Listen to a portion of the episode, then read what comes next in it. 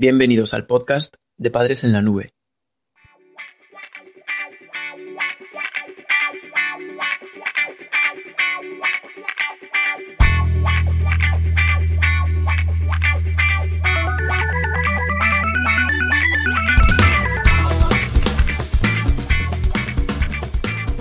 Hola madres y padres en la nube. Bienvenidos al episodio número 20 de nuestro podcast. Hoy hablaremos sobre los trastornos de conducta en la adolescencia. El estudio de los trastornos de conducta en la adolescencia es un fenómeno relativamente novedoso. En los últimos años se han popularizado las etiquetas médicas para algunos de los problemas graves de comportamiento que tradicionalmente han presentado niños y adolescentes. En este artículo vamos a analizar los tipos de trastornos de conducta en la adolescencia más frecuentes, estudiando sus características y cómo pueden manifestarse en tu hijo. En primer lugar, vamos a ver los trastornos de conducta más habituales en adolescentes. El TDAH, trastorno por déficit de atención e hiperactividad, o el TND, trastorno negativista desafiante, son ya compañeros habituales para los profesionales que trabajamos con adolescencia. Si bien es cierto que en los últimos años este tipo de tecnicismos se pueden escuchar a pie de calle. Parece como si se hubiera declarado una plaga de trastornos entre nuestros adolescentes. Los trastornos de comportamiento más importantes que encontramos son el trastorno disocial, el trastorno negativista desafiante y el trastorno por déficit de atención e hiperactividad. En primer lugar, el trastorno disocial se caracteriza porque el adolescente viola derechos básicos de los demás o incumple las normas sociales que serían apropiadas para su edad. Este problema se manifiesta y, y produce un deterioro en diferentes contextos, a nivel social, familiar e incluso académico. Técnicamente lo que nos dicen los manuales para el diagnóstico, como el DSM, es que el adolescente manifiesta este tipo de conductas que pueden ser en cuatro niveles. Un comportamiento agresivo que causa daño físico o amenaza a otras personas o animales. En segundo lugar, una conducta no agresiva que causa pérdidas o daños a la propiedad. Tercero, fraudes o robos. Y cuarto, violaciones graves de las normas. En segundo lugar, el trastorno negativista desafiante, o TND, se caracteriza porque los niños que lo sufren muestran de manera reiterada un comportamiento negativista, hostil y desobediente. Para empezar a preocuparse, se considera que esta conducta tiene que ser estable en el tiempo, es decir, que por lo menos se produce repitiéndose durante seis meses. Para el diagnóstico, se valora la frecuencia de aparición de los siguientes comportamientos.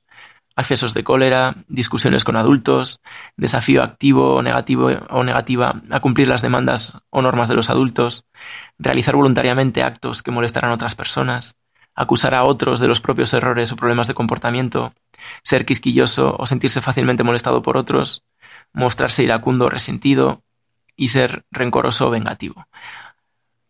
Se va a valorar la frecuencia de aparición de todos estos comportamientos que hemos, que hemos listado.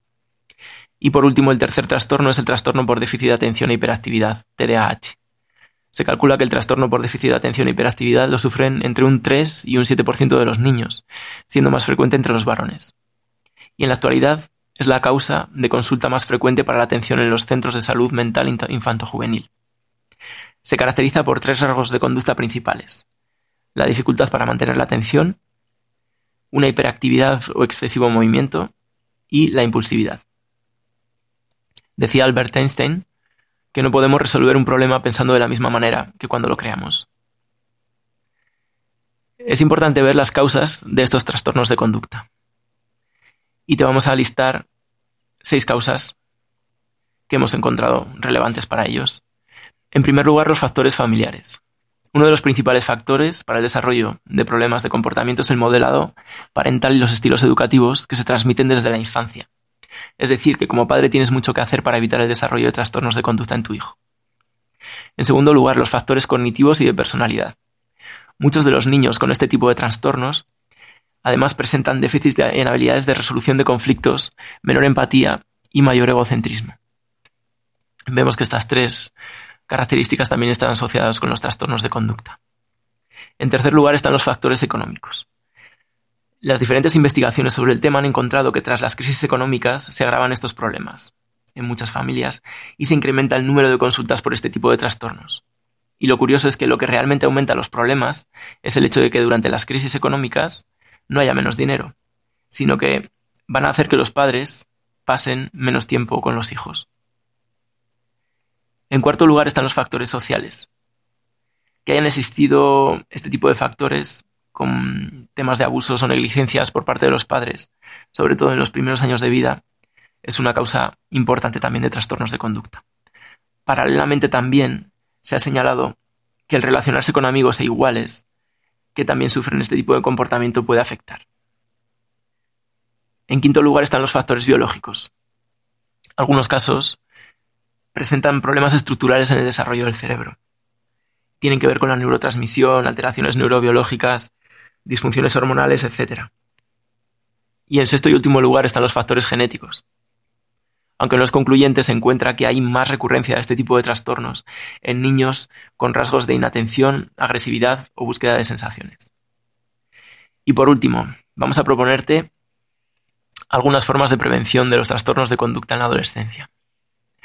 Como hemos visto hasta aquí, los factores causantes de los trastornos de comportamiento adolescentes tienen una gran parte de origen social y familiar. Te proponemos una serie de consejos para que utilices tu capacidad de influencia como padre, y de esta forma ayudarás a prevenir la aparición de este tipo de trastornos en tu hijo. En primer lugar, muy importante, pasa más tiempo con tu hijo. Una de las conclusiones más firmes de los trabajos es que el tiempo que pasas con tu hijo es un factor determinante para su educación. Imagínate que existiera una ley matemática que establece que el tiempo de calidad que pasas con tu hijo es inversamente proporcional a los trastornos de conducta que desarrolla. En segundo lugar, la formación de los educadores. Otra conclusión clara de estas investigaciones es que hay una falta de formación de los educadores. Nadie nace sabiendo educar. Por lo tanto, la diferencia está en la formación que se adquiere y las habilidades que se desarrollan para hacerlo. No dudes en preguntar a la gente que te podemos ayudar en esta faceta. Y mejor aún, Plantea formación específica en el colegio de tu hijo, en tu ayuntamiento o en tu centro cívico. Tercera propuesta para la prevención, la coordinación con otros educadores. Este punto recoge no solo el hecho de que te sientas respaldado por otros a la hora de educar, sino la importancia de que tu hijo se identifique como integrante de un sistema social. Es fundamental que se sienta parte de un esquema con normas y condiciones comunes. Se ha encontrado que los trastornos de conducta de un niño disminuyen cuando los padres, profesores, cuidadores, monitores o como quieras llamar a cualquier educador de un niño están de acuerdo y emplean criterios comunes en su educación. Y en cuarto y último lugar, la, cuarta propuesta para la prevención son las mejoras sociales. Como hemos visto, el tiempo que pasas con tu hijo es clave. Si los niños de nuestra sociedad están desatendidos, es lógico que el sistema social asuma métodos para lograr liberar a los padres de las cargas laborales. Al final es una cuestión de prioridades para el gasto público. Deberíamos reflexionar que lo único imprescindible en una sociedad para que exista son las personas que la forman. Si no se invierte en las personas, no tendremos sociedad. Entonces, ¿por qué lo primero que se reduce siempre durante las vacas flacas es el gasto social?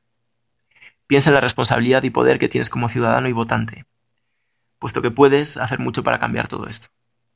Esperamos que este podcast te haya servido para mejorar tus habilidades como padre o madre. Recuerda que accediendo al artículo en nuestra página web podrás realizar un sencillo test para ver si has entendido el contenido. Haciéndolo obtendrás puntos de usuario para conseguir cursos gratuitos y ventajas exclusivas. Además tienes un vídeo resumen y una completa bibliografía sobre el tema si quieres ampliar información o consultar las fuentes que hemos utilizado. Gracias por escucharnos. No te pierdas el próximo episodio del podcast de Padres en la Nube.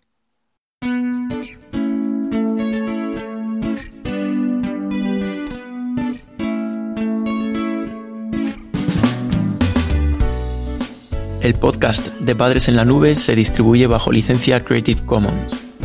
Puedes copiar, distribuir, promocionar y compartir este podcast siempre que menciones el nombre del autor y lo distribuyas con una licencia igual a la que regula la obra original.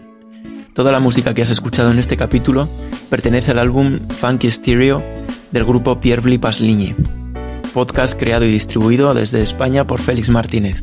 Padres en la Nube 2015.